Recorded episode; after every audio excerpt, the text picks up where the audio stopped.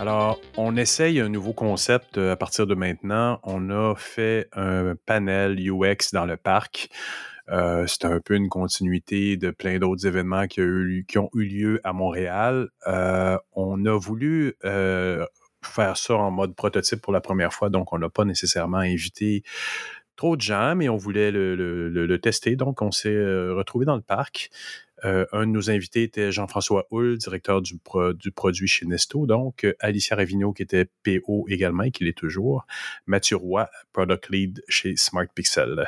Donc, le sujet en général, c'était le PO et l'UX designer doivent-ils être la même personne? Donc, ça a amené euh, beaucoup de beaux débats que je vous invite à écouter à partir de maintenant. N'hésitez pas à nous faire vos commentaires. Donc, ben, c'est ça le sujet aujourd'hui, c'est le, UX, le, PO et le UX designer. Est-ce qu'ils doivent être la même personne? Est-ce qu'ils peuvent faire le même travail? Est-ce qu'un PO doit avoir un background de, UX? Je pense que tout est un peu, euh, un peu mix là-dedans. Qu'est-ce que vous en pensez? ils peuvent être la même, doivent être la même personne dans le sens où ils travaillent conjointement. ça doit être une équipe soudée solide. C'est le noyau d'une équipe. Donc, c'est deux personnes. Je pense que ça va dépendre des contextes, des circonstances. Ça va dépendre d'où où tu travailles, qu'est-ce que tu fais, le nombre d'équipes, je pense que ça va être relatif, mais en théorie, c'est le, noyau d'une équipe. C'est le noyau qui va faire le lien entre autant faire arriver les idées, comprendre l'usager, travailler et le produire, le faire arriver en ligne. les deux vont être porteurs. Les deux vont être comme un, diagramme de, veine, un peu dans le sens dans le milieu, mm. s'assure que le cœur fonctionne, mais il y a un transfert là-dedans. c'est pas. Euh, mais c'est deux personnes vraiment, pour toi, c'est pas nécessairement. Le PO n'a pas besoin d'avoir des connaissances de UX, ben, de faire d'avoir une méthode particulière. Oui, il faut qu'il y, ait une, expérience ou un amour ou un intérêt. Ça, va dépendre. Je trouve ça intéressant que tu amènes ça, parce que pour moi, c'est pas nécessairement juste une question de compétence, mais de sensibilité. C'est-à-dire qu'un PO et un UX designer, pour moi, c'est des compétences complémentaires. Ça peut être différentes personnes, ça peut être une seule et même personne. Mais si c'est deux personnes, compétences peuvent être complémentaires, mais la sensibilité doit être la même. C'est-à-dire que euh, pour moi, le UX, oui, il y a des compétences reliées à ça, mais il y a vraiment une mentalité, une façon de faire, euh, une méthodologie qui vient avec euh, ce, ce, titre-là, si on peut dire. Et que si on a la même sensibilité, selon moi, ça peut être deux personnes parce qu'ils vont parler le même langage, mais avoir des compétences complémentaires. Puis comment se positionne justement, on parle de. on les divise. Déjà, ils sont plus dans le même clan. Un UX d'un côté, le PO de l'autre. Ça se dessine un peu comme ça. Euh, comment vous voyez les interactions? Une équipe bien faite, votre équipe de rêve, vous êtes les deux en charge de départements qui font des produits numériques. Euh, les UX, vous voyez comment? Relevant du PO, euh, challengeant le PO, deux personnes à niveau égal, comment, comment vous le voyez?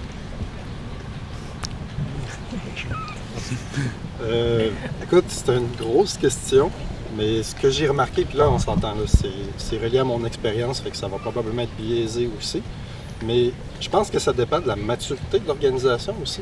Parce que si je regarde les organisations dans lesquelles j'étais, le UX designer et le PO passent par le même chemin, juste à des, transitions différentes. Parce qu'au début, quand j'étais avec des UX designers, les gens ne comprenaient même pas ce qu'ils voulaient faire dans l'organisation, comment ils allaient servir.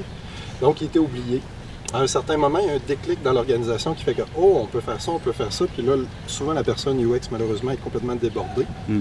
Puis à un certain moment, tu vois qu'il y a un équilibre qui se crée. Puis je remarque de plus en plus, tu sais, moi, je ne veux même pas dire combien j'ai de compagnies de recrutement qui, me, sollicitent, qui m'appellent, qui m'envoient des emails pour me dire on cherche un PO. Puis quand je regarde la description, ils ont toutes quelque chose de différent.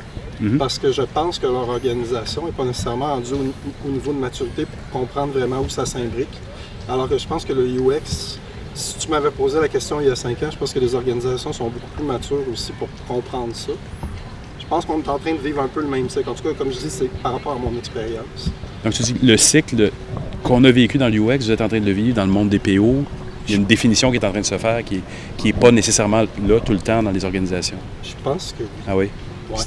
Mais, tu as amené un bon point dans le sens que je trouve que si je me fie juste à l'expérience d'une compagnie qui grossit, comme dans, mon cas chez Nesto, cette situation-là est complètement différente l'année 1, 2, 3. Là, on est dans l'année 4, on finit l'année 4. c'est, je pense qu'il ne faut pas voir ça comme un rôle fictif. Le danger, surtout dans ce qu'on fait dans la vie, c'est d'être, rigide. C'est ça le rôle d'un PO, c'est ça le mm. rôle d'un UX designer, c'est ça le rôle d'un UI designer. Tu sais, un an, la réponse, c'est, toute la même personne. C'était une personne. Là, deux ans, c'était c'est deux personnes. Là, maintenant, c'est trois. Je pense que c'est ça qu'il faut. C'est une question, comme tu dis, de maturité. C'est une question de maturité dans le temps. Il faut, faut, savoir. Puis il faut juste être tous en accord sur ce qu'on veut faire, qu'on veut accomplir. Fait que si on est juste en amour avec le, le processus, on est tous en amour avec l'usager, c'est juste qu'on grossit, puis on devient plus complexe, on devient plus une grosse organisation, on devient plus de niveaux. Puis, tu sais, comme aussi, le processus va changer. Comme si tu fais des processus en parallèle, si tu fais de l'agile en parallèle, avec le discovery et la prod, c'est génial, mais tu peux pas faire ça quand tu es, 8. C'est complètement illogique. Je veux dire, tu vas t'embarquer le processus long et pénible, tu sais. Mais quand tu deviens 250, 300, ben là, ça fait plus de sens. Je pense que c'est une question d'être d'être en accord sur la finalité des choses, puis le, processus, mais c'est pas un rôle précis. Ça va dépendre. Qu'est-ce que tu penses? Je pense que oui, l'important c'est d'avoir une synergie entre le product owner et le designer. Dans mon travail, j'ai aussi l'architecte, qui on est comme un trio. C'est architecte, product owner, designer. Et euh, ce qui est important, c'est que le designer arrive vraiment en amont et pas vienne à la fin du processus parce qu'on a besoin de lui pour avoir une vision orientée utilisateur. Et le product owner ou l'architecte va peut-être être plus concentré sur euh, des problématiques techniques. C'est-à-dire qu'à un moment donné aussi, euh, le designer va proposer une solution, mais euh, techniquement, ça va demander plus de développement. Donc là, il y a des choix. Mais c'est là aussi on veut argumenter parce que on a besoin, en termes de designer, que le designer soit vraiment conseil et nous pousse dans nos retranchements pour qu'on soit vraiment à la place de l'utilisateur, lui donner beaucoup d'empathie et savoir qu'est-ce qui va fonctionner pour lui. Donc pour nous, dans notre équipe, en tout cas là où je travaille, c'est vraiment un trio et ça fonctionne très bien. Mais euh, le fait que les designers soient venus en amont aide encore plus à prendre les bonnes décisions, c'est-à-dire à comme pousser le regard dans une direction que le product owner n'aurait pas forcément vu. Après, dans le rôle du product owner, il y a tout ce qui est priorisation, donc ça reste plus product owner et designer peut-être aller travailler sur un design système propre à l'organisation. Donc ça, c'est comme peut-être deux branches qui sont séparément, mais ils se retrouvent en tout cas sur offrir la meilleure interface à l'utilisateur en gérant aussi tous les coûts de production et les coûts de développement qui peuvent être euh, inhérents euh, au chaque projet. Puis comment vous voyez la croissance? On a, on a parlé autant de la croissance que, que, du niveau de maturité, qui sont deux choses qui sont aussi différentes parce qu'on peut croître et avoir des grosses équipes de 300 personnes. Mm-hmm. Le UX et les PO n'ont pas pris leur place là-dedans.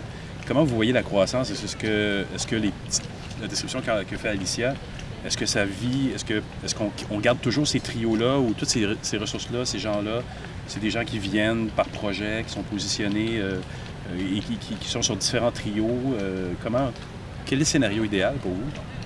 Ben, moi, ce que je trouve super intéressant de ce point-là, de ce trio-là, c'est que justement, c'est un lien avec la maturité des organisations parce que c'est pas toutes les organisations qui ont les moyens financiers ou juste les moyens en termes de compréhension de comprendre que ça prend une partie technologique, une partie d'affaires et une partie design d'expérience comme telle, une partie euh, graphique, on va dire.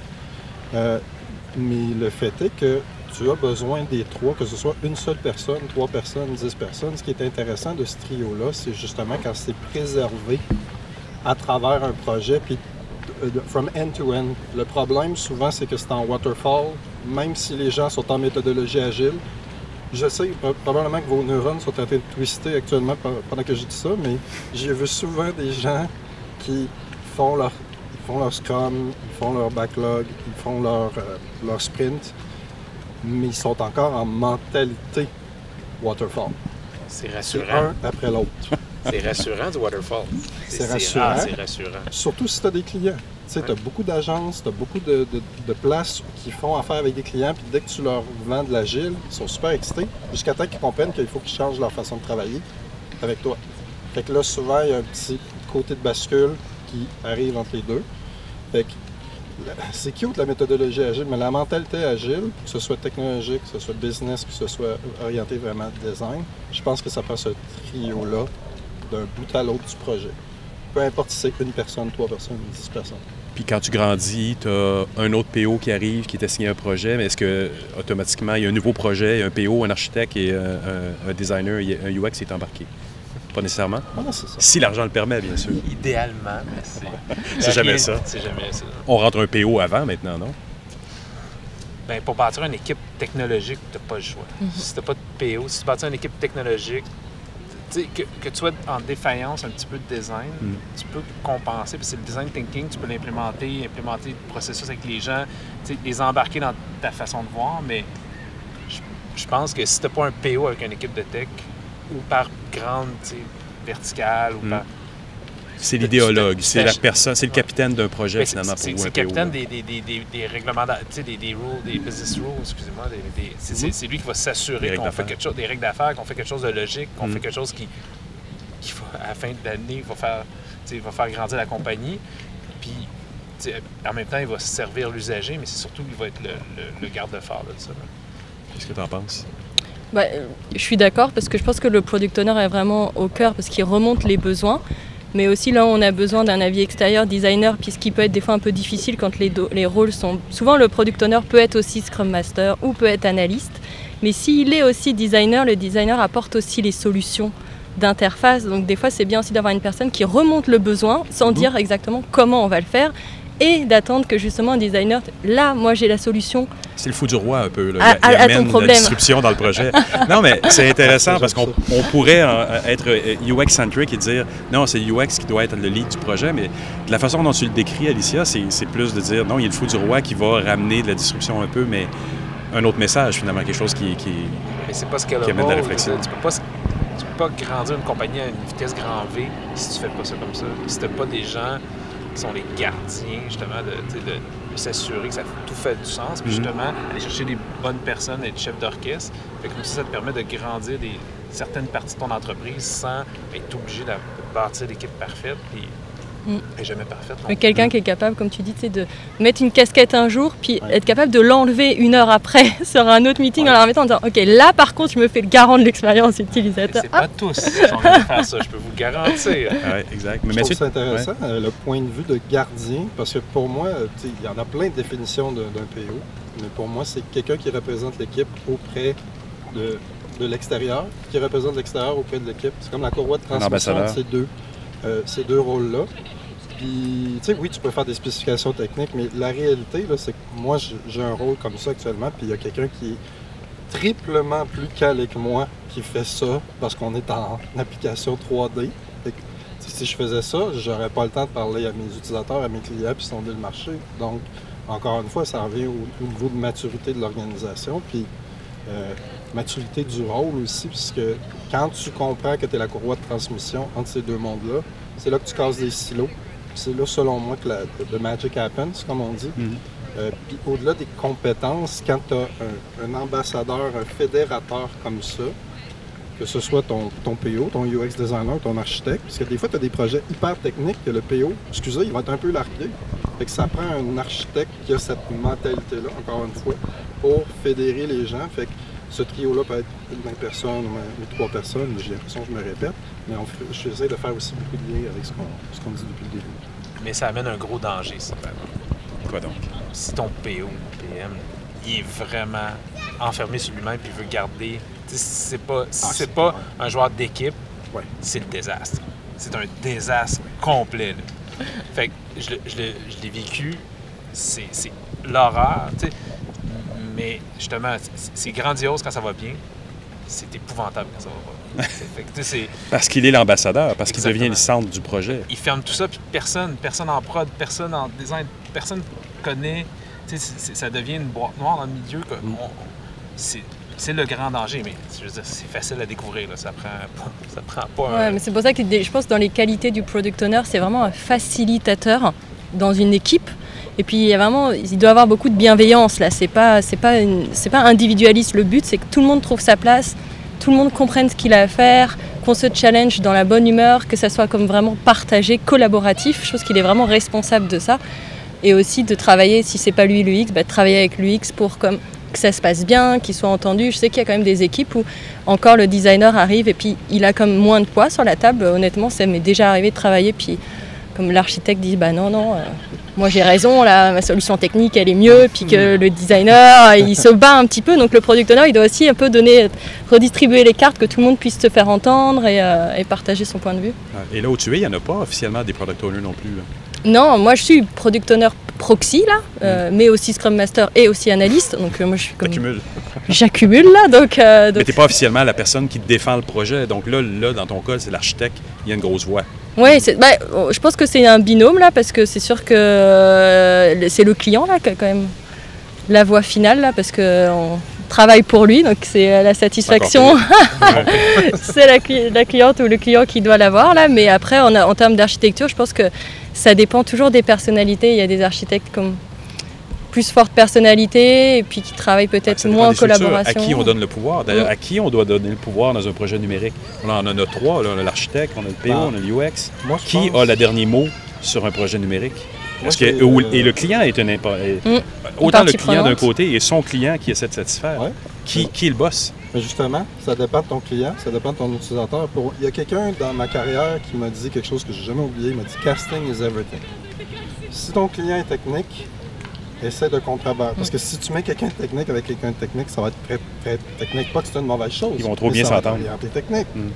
Fait que, il y a un danger par rapport à ça. De la même façon que si tu as quelqu'un, euh, ça peut être une question de personnalité, comme tu disais tantôt, mais ça peut être aussi une question de casting, dans le sens où si moi je suis quelqu'un qui est euh, social, qui aime jaser avec les utilisateurs, mais que ma job, c'est majoritairement de faire du backlog grooming, de faire des spécifications techniques, alors que moi je suis pas nécessairement bon là-dedans.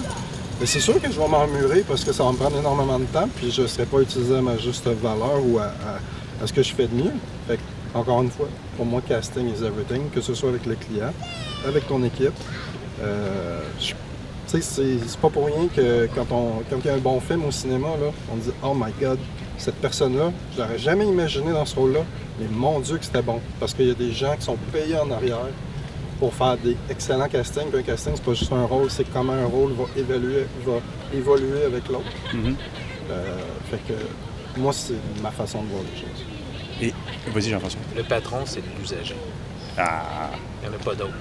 Puis le noyau qu'on parlait tout à l'heure, eux, c'est ceux qui représentent l'usager, euh, puis qui écoutent l'usager, puis qui s'assurent qu'on l'écoute. Yes. Mais n'y a, pas- y a personne d'autre qui est le patron. Là. Fait que si tu l'écoutes pas, ton patron, tu vas perdre ta job parce que tes usagers vont pas l'utiliser, ta plateforme, puis tu n'auras pas personne. Puis dans le sens que c'est à la fin de l'année, c'est les gens qui vont utiliser ce que tu vas créer Mm. qui est le patron.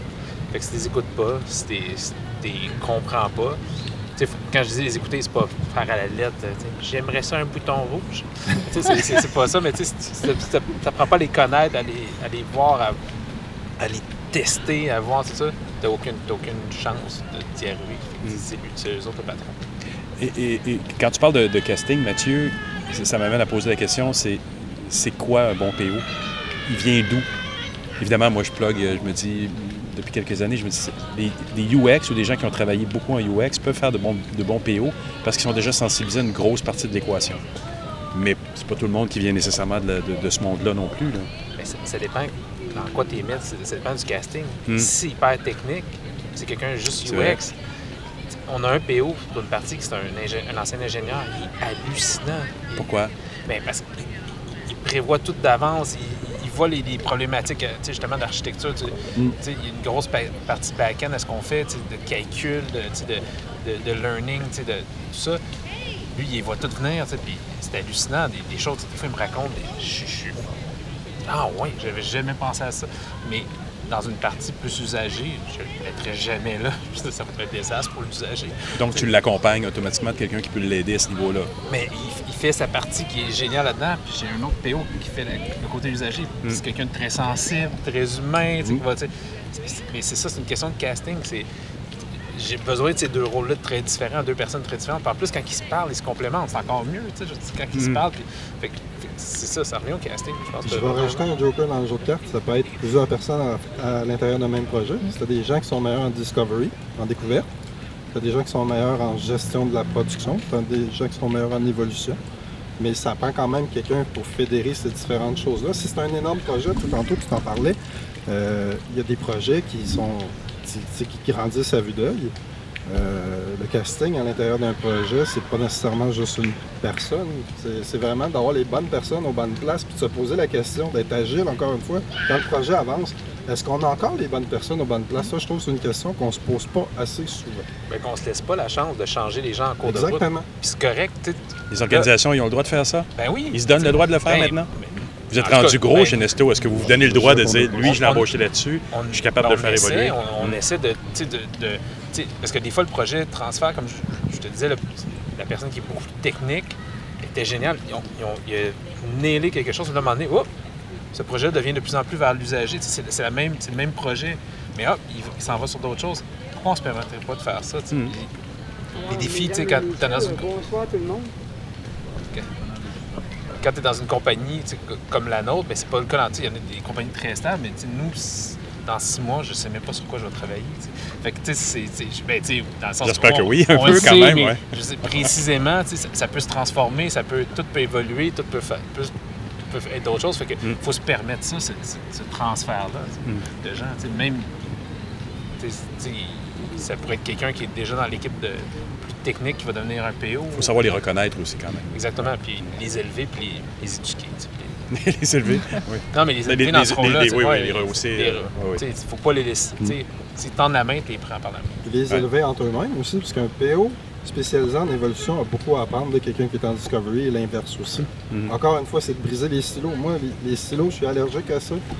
Puis je pense que c'est vraiment ça le danger de toute organisation.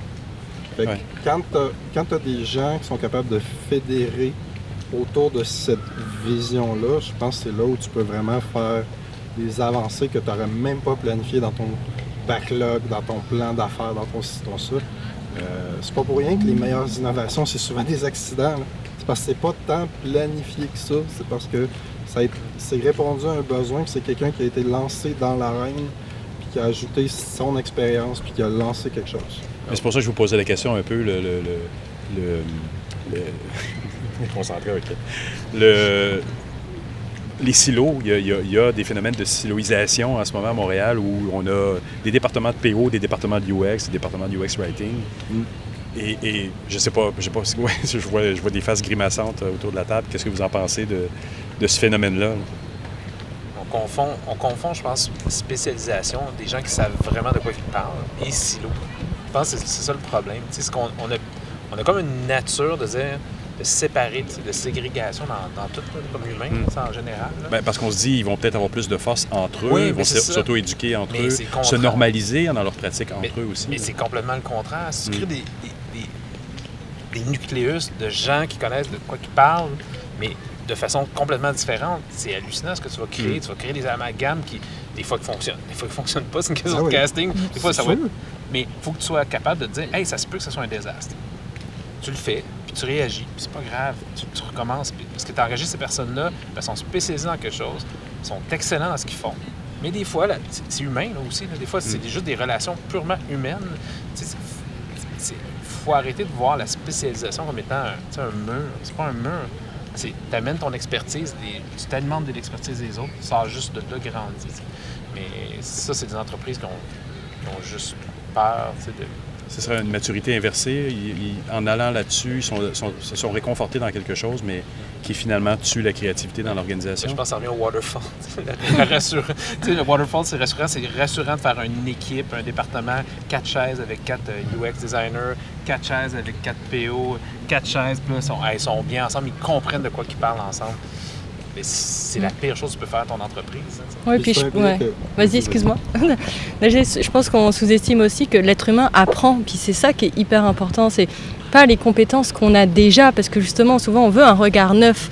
Puis on, on s'entend qu'en en technologie, les bases, là, si on a les bases, on les connaît, je veux dire, euh, une API, une interface, tout ça. Si on connaît ces bases-là, après, on joue avec, mais à moins que ça soit purement très technique, comme on parlait, avec que du back-end ou des algorithmes, et puis là, ça demande comme de l'intelligence artificielle, je suis d'accord, là, on passe dans un autre secteur, là. Mais sinon, ch- chacun est capable, justement, tu sais, en, en voulant se former soi-même, à apprendre, challengeant les autres. Je pense que ça qui est important aussi dans la synergie d'équipe. C'est hyper technique. Je me rappelle d'une discussion avec euh, quelqu'un en data chez nous. Il me dit Ah, c'est comme ça. Mais je me demandais pourquoi. Ben, il me réexplique Mais pourquoi? Parce que je comprenais absolument pas. Là, je me suis dit c'est- Je suis un ignorant. Ignore. Il a fait Ah, ouais, mais OK, c'est comme une convention, on s'est. Ben, Ah, t'as un peu, je revenir, puis là, on l'a cassé. Pas beaucoup, on a juste cassé un peu, puis ah, on a pris un autre chemin. Mais tu sais, c'est- juste parce que j'ai fait pourquoi? Pourquoi trois fois, puis, je, comprenais absolument rien, mais honnêtement, c'est que j'étais complètement clueless de ce qu'il me disait. On va l'avouer, c'était vraiment ça. Mais ça amène, cette collaboration amène des innovations, amène d'autres choses. Je pense que tu as dit un mot-clé. Tu as dit convention. Euh, on parle beaucoup d'organisation de maturité. Il y, a, une convention cognitive aussi qui est très forte. Euh, c'est peut-être parce que j'ai étudié en, finance puis qu'on étudié ça spécifiquement, mais le cerveau, même si tu t'en rends pas compte, catégorise. Est drillé à faire ça. Puis heureusement ou malheureusement, dans notre vie, dans notre parcours académique, on fait des silos. Il y a des spécialistes dans ci, il y a des spécialistes dans ça. Je pense que c'est le devoir des organisations de briser ces silos-là, de ne pas catégoriser un UX designer comme quelqu'un qui va faire des wireframes, de ne pas catégoriser un PO comme quelqu'un qui va faire des spécifications techniques des business rules. Puis, tu sais, euh, il y a des gens, moi, j'ai travaillé avec un CEO qui est un musicien de formation, puis il était, il était vraiment, tu sais, entouré de musiciens, puis j'ai pas honte de le dire, j'avais des préjugés par rapport aux musiciens, puis quand j'ai vu à quel point il était technophile et vraiment avancé dans la techno, parce que tout, le paramétrage du son, etc., c'est une science. Quand j'ai découvert cet univers-là, j'ai fait OK, tu sais quoi, là, tes, préjugés, là, laisse-les dans le garde-robe, puis travaille avec les gens, fais juste découvrir ce qu'ils ont à un projet. Puis si le casting n'est pas bon, ben après ça, on shuffle. Mais ne pas juger, parce que malheureusement, comme je dis, il y a vraiment des gros biais cognitifs qu'il faut casser. Puis ça, c'est un travail de groupe, il n'y a pas juste une personne qui ça. Puis on va se dire aussi que les titres dans l'industrie, là, Ah ça, oui. vaut, ça vaut, excusez, mais pas grand-chose. Non, non, c'est vrai. c'est- c'est- tout le monde a une interprétation d'un UX, UI, euh, d'un PO. PO. PM, justement, on en a parlé tout à l'heure, c'est juste de différencier ces deux rôles-là là, pour avoir des discussions pendant des heures. Fait que, tu sais, des, des fois aussi, c'est ça, faut pas se fier à, à l'enveloppe et au titre parce que ça, ça veut pas rien dire, là, mais. Mais la prochaine fois en interview, il faudra se présenter comme alors je ne suis spécialiste en rien du tout, du tout. Je vous le dis. Mais, mais bon, vous inquiétez Très bon là-dedans. Mais je suis très bon à être spécialisé en rien et justement, je maintiens à n'être pas spécialisé. Ben, je me suis déjà présenté, ça c'est pas une blague, dans un meeting, je moi je suis spécialiste en tout ski. Puis là, les gens font tout je, dis, ben, je fais un peu de finance, je fais un peu de marketing, je comprends un peu le design, je comprends un peu la programmation. Demande-moi pas de programmer, par exemple. Là, tu vas vraiment être déçu. Mais je suis capable de suivre une conversation, puis justement, de fédérer ces différents aspects-là, parce qu'il y a tellement de spécialisation aujourd'hui, puis les produits deviennent de plus en plus complexes. Puis on, on s'entend aussi, la, la technologie est devenue stratégique autant que l'utilisateur. Des, des fois, le UX, on, on le mêle souvent avec la technologie, mais ces deux choses-là, ça fait qu'il y a énormément plus de monde qui sont autour d'un projet. Fait que ça prend encore plus un besoin pour quelqu'un de fédérer ce monde-là. Oui, c'est un bon point. On va euh, prendre quelques minutes, prendre des questions euh, dans le, groupe de personnes qui sont autour de nous. Est-ce qu'il y a eu. Je voyais des visages qui, des fois, ou des, têtes qui faisaient. Mhm, mhm. Est-ce que ça a généré des questions, des commentaires? Est-ce que quelqu'un voudrait ajouter à ce qui a été dit? Lorena? Est-ce que ça serait possible de nommer clairement? Quel est l'avantage d'avoir un PO qui a un background en UX versus un PO qui a un autre background? Mathieu a le goût de répondre. Vas-y. Euh, je me suis déjà présenté à une conférence de PO à Ottawa. Et quand j'ai comme la conférence est super intéressante, ça finit, puis je commence à jaser avec les gens, puis je leur dis Vous, c'est quoi vos pratiques en UX Et pour de vrai, là, la personne m'a dit UX. là, j'ai fait Oh boy. Parce que c'est des gens qui ont un background TI. Et pour eux, l'utilisateur, euh, ils ont une relation plutôt froide avec eux. Fait que pas de relation. Ouais, ouais, peut-être. Je voulais pas aller là, mais merci, Jeff. fait que, euh, tu sais, encore une fois, que ce soit le PO ou quelqu'un d'autre, l'important c'est que quelqu'un soit capable d'avoir cette sensibilité-là, puis de l'amener à l'équipe qui travaille sur le projet, parce que comme tu l'as dit tantôt, le boss final, c'est l'utilisateur. Si l'utilisateur n'est pas content, ça ne marchera pas. Fait que, tu sais, pour moi, c'est même plus une question de compétence comme de sensibilité puis de fédération des gens autour d'un même projet. Parce que, anyway, même si tu planifies toutes tes ressources, le fait est que ton projet il va changer en cours de route, puis techniquement, il faudrait peut-être que tes ressources changent aussi si le projet change. C'est de la faute de Microsoft Project. ça. Ça a fait une génération de, de- de fabricants de tickets. non, mais c'est vrai, c'est- souvent le, le- le PO, c'est c'est pas un, un générateur de tickets et de story. C'est pas juste ça. Ben non, mais, oui. non, Non, mais non, dans mais beaucoup d'entreprises, c'est ça. Puis Ouais. la différence, ça va- dans la- ta conférence, ça devait être des spécialistes du story euh, dans, dans Jira. là, ça devait être ça. là. Mais ils sont très bons là-dedans. Mais C'est c'est vu souvent comme un gestionnaire, alors. Ben, ironiquement, moi j'ai quitté une organisation à cause de ça. Euh, J'avais dit que je faisais de la recherche utilisateur. Puis on me reprochait de ne pas avoir assez de story pour occuper l'équipe de production. J'étais comme oui, mais si j'occupe l'équipe de production avec quelque chose qui n'est pas validé par les utilisateurs, Ça- non seulement on perd notre temps, mais on perd nos ressources. Parce qu'ils vont juste désimbriquer puis réimbriquer quelque chose qui n'était pas user-centric. Alors on revient à- encore à... Il y a des gens qui veulent être en méthodologie agile, mais ils ne comprennent pas la mentalité agile. Parfait exemple. Malheureusement. D'autres questions dans la, dans la salle? Si je peux appeler ça une salle. Une grande salle. Gabriel, tu faisais des gestes de la main? Ouais. Ah, ça semblait une question aussi. Oui, c'est ça, c'est ça. ben, je vais vous remercier. S'il n'y a pas d'autres questions, je vais vous remercier tout le monde d'avoir participé à l'exercice de ce premier euh, podcast dans un parc. Merci beaucoup. C'était très agréable. Ouais, merci de l'invitation. Ben, merci. Beau sujet. Ça a mis en Merci. tête le UX de la conférence aussi. euh, Merci tout le monde.